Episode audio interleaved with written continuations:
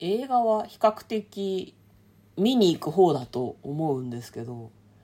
あの昔調べたので今違うのかもしれないけど日本人って年に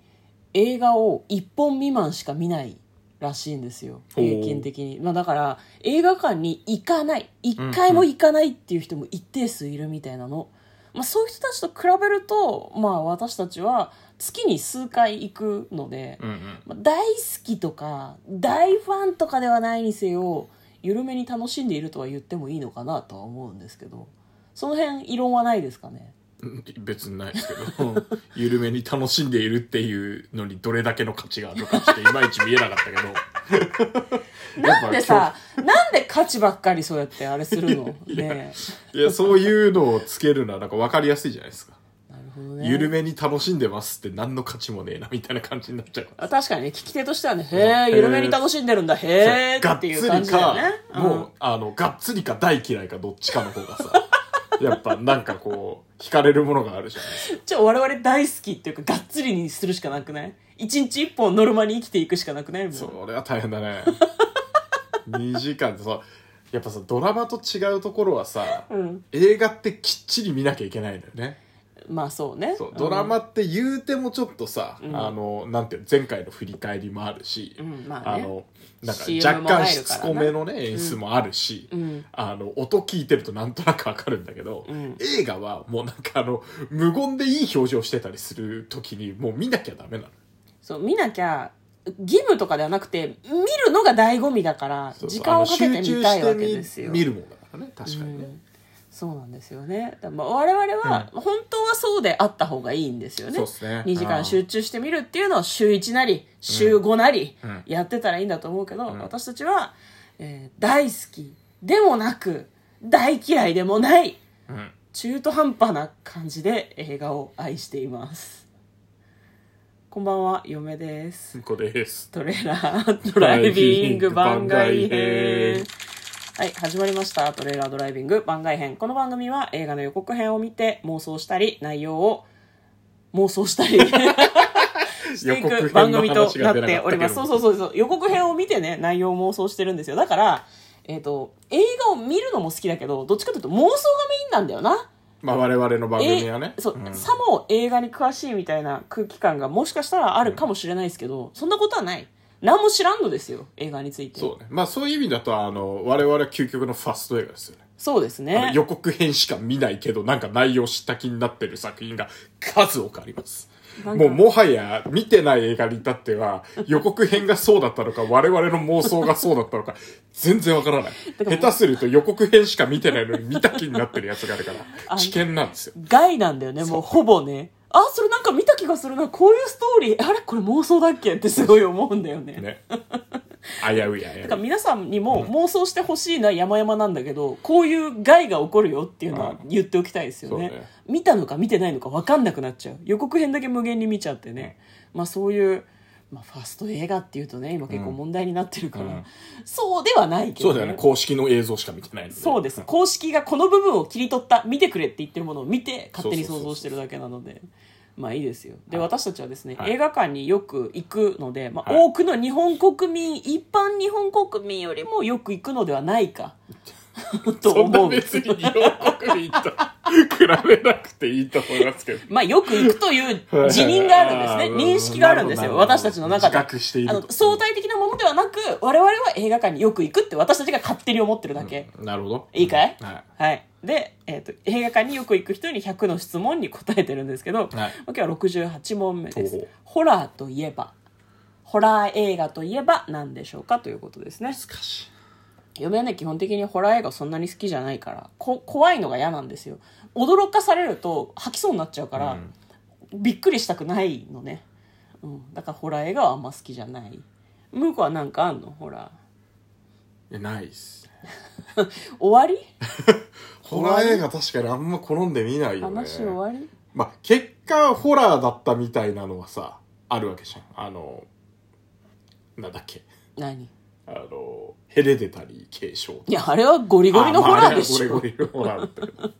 まあ、嫁は見れたけどね、うんまあ、そのアリアスター監督のそのヘレディタリー継承は多分予告編にそのホラーの概念が覆るじゃないけど、うんなんか結構今までにないですみたいなうんうん触れ込みであったりだとか、まあ、そのぞ続編というかその次の作品の「ミッドサマー」とかはね、うんうんなんかハピネスホラーだったよね。そうね。まあ、あれは考察サイトとかを見たりしてるとその後のその後がきっと怖いだろうとかこの後のことを考えると怖いみたいななんかそういうのも含めてらしいけど、アリアスター私大丈夫なんだよなあホラーだけどってこと。ホラーだけどまあまあ確かにね見られるそのあの、びっくり系のホラーじゃないからね、確かにね。だからじわっとくる人間嫌だ人間怖い人間気持ち悪い怖い怖い怖いみたいみたいなな感じうんのうんうんなんか精神に来るタイプのホラーなのでそれは平気ですねあとスプラッタも嫁は平気なのでうん惨殺される系は大丈夫びっくりさせてこなければうんでも大体びっくりするわけじゃん、ホラーだと。まあ大体ねさあ僕でもだからあなんだろうなちょっと違うかもしれないですけど子供の頃はやっぱり学校の怪談見てたよねあああれホラーだねあれ日本の作品だとね、まあまあまあうんなんかいさっきだからホラーだよなと思ってウィキペディアで調べ調べたら、うんホラーというよりは、うんあの少年少女たちのうんジブナイルって書いてあってあー確かになと思ってそうね、その要素が強いか、まあ、ちょうど子供の時に見れてたのは、そうねだからなのかもね、子供子供向けの冒冒険探みそたう、いまあ、なびっく感りじなだよもねなのも含めて、うんびっくりしながらこうぼうちょっとねうんあのチャレンジしていくっていうそうねのまさに冒険を楽しめる、うんまあ、夏休みにちょうどいい映画だったよね毎年ね夏にやってたようやなつ気てがたすさるよ4ぐねらいまでやってたんじゃないかなうん、割と毎年楽しみに見に行ってた気がしますね、嫁もホラー嫌いだしあれも結構びっくり演出があ,、うんあった気はするけどそこそこねそんなにめちゃめちゃ怖いっていうか、面白妖怪がいっぱい出てくるみたいなそう感じの毎話回出てくだっるたねよね面白テケテケとかねああテ可ケ愛かったテケねうんかわかわいくはなかった気がするけどいやなんか今思い出すと可愛いなっていうだけで当時どう思ってたからもう覚えてないんだけど、うんまあでもやっぱ学校の間ワンツーはすげえ見てた記憶があるねなんか当時夏結構ホラーに力入れてたよね今単純に私たちがテレビ見てないだけなのかもしれないけど木曜の階段とかさあやってたね結構子供向けのホラーみたいなのあったよねタッキー翼ねうんねタッキーた滝つばだっけ滝翼ですよあそうで滝したっ翼けとあともう一人ちょっと名前忘れちゃったけどあ彼もあのなんそうかあの木曜の階段うのん三輪集で、ね全員ジジャュニーズニだアったんだそようねジュニアだと結構なんだろう有名なほうほうほうほう名前忘れちゃったけどねうん確かもう辞めててうんジャニーズは退所したんだけど俳優さんで普通にいろんなの出てた気がしますねあのうん踊る大捜査線も出てたんじゃなかったかなおそうなんだ後輩刑事とかでへえ出てたような気がするだけなんだけど本当にそうだったかわかんないけどね顔似てるなと思った気がするちょうど同年代のその、うんここ子役と言えるぐらいの年齢の時からうんあれだったからね、なんか感慨深いですねまあ、踊る大捜査線だ今でもと木曜の階段で出てたあの弟役、うちっちゃい子一人いたけど活動してるってうんあれがあの踊る大捜査線で あのずっと人生を狂わされる少年うんで出てますね、へえあのピーポくん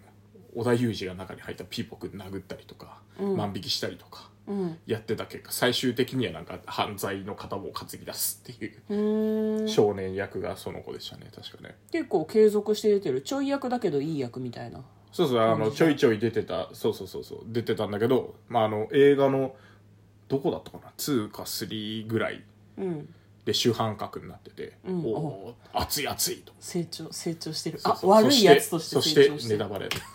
あーなるほどね、まあ、踊る大捜査線はいいでしょあの別にストーリー知ってから見てもいくらでも見れるので、まあね、だから踊る大捜査線そうねまあ、ホラーの話だそうなのよ、まあ、ホラーっていうと邦画だとまあリングとか貞子とか呪音とかありましたねあの辺じゃない,、はいいはいはいはいや貞子はだっって海外の人も知ってるんじたゃないの、ああありましたねうん日本のホラーねねリング貞子バースデーみうんたいな、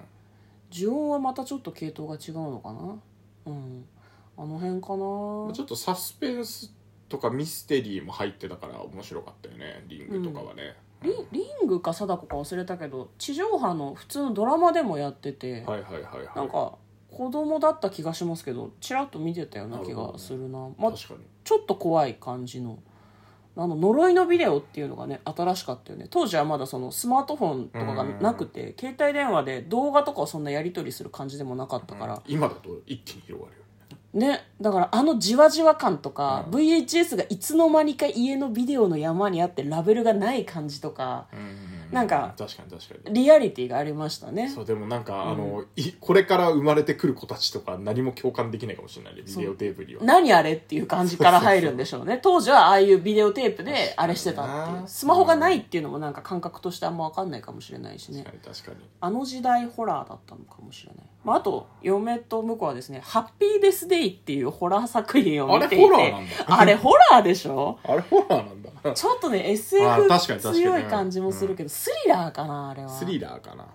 まなあまあまんかあねでもそうねその女の子が自分のお誕生日をずっとループしちゃうっていう話なんだよね、どっちかっていうと SF だよねだからその設定だけ聞く SF とがね近いただその犯人にずっと殺され続けるんだよね何度も生き返るんだけど何度も絶対に死んじゃう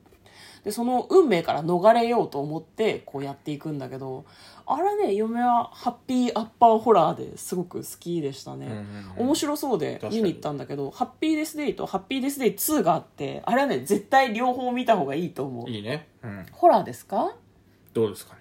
書いてないホラーコメディ映画あホラーコメディは好きだな確かにホラーコメデやィっがぱコ面白メいデなィ入ってんだあれは何なのホラーコメディって他に何があるのホラーコメディってホラーコメディなんともわからんあなダメだあのホラーコメディで検索しようとしたらコメディコメディ映画だけが引っかかるまあコメディ寄りなんでしょうね、うまんあ、確ハかにッピーデスデーはおすすめですねそうっすねううんんはいまあ嫁はそんなに好きではないんだけど意外と見てるんだよね最近「オールド」とか「透明人間」と ああかそうね、うん見ましたよね、だから見れるタイプのものもあり面白いものは面白いはい、ということで今日はホラー映画といえばということに関してお話ししてみました嫁とこのトレーラードドラライイビビンンググ番番外外編編ももああっったたねね